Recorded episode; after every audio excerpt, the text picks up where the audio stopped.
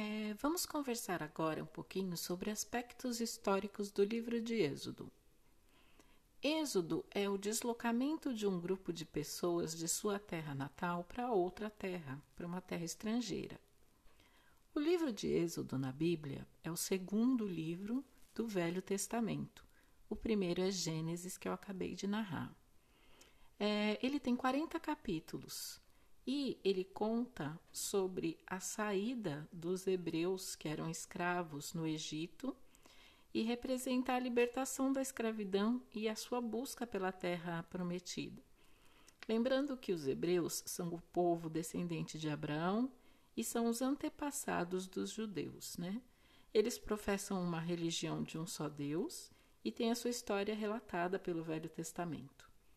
Também são chamados de israelitas. É, o livro relata, além da escravidão, o nascimento e grande parte da vida de Moisés, a quem é atribuída a autoria do livro de Êxodo.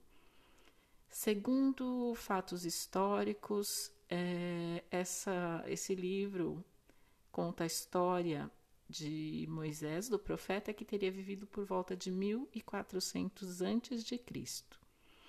Em Êxodo estão detalhadas também as dez pragas enviadas ao Egito, famosas, né?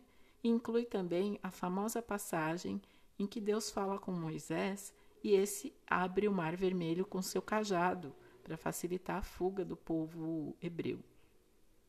O livro também falará sobre os famosos Dez Mandamentos que são tão conhecidos pela humanidade até os presentes dias.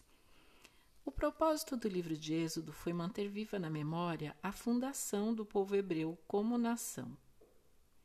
É, eu espero que vocês gostem e que se inicie um novo ciclo agora de muito aprendizado e de bastante reflexão para todos nós.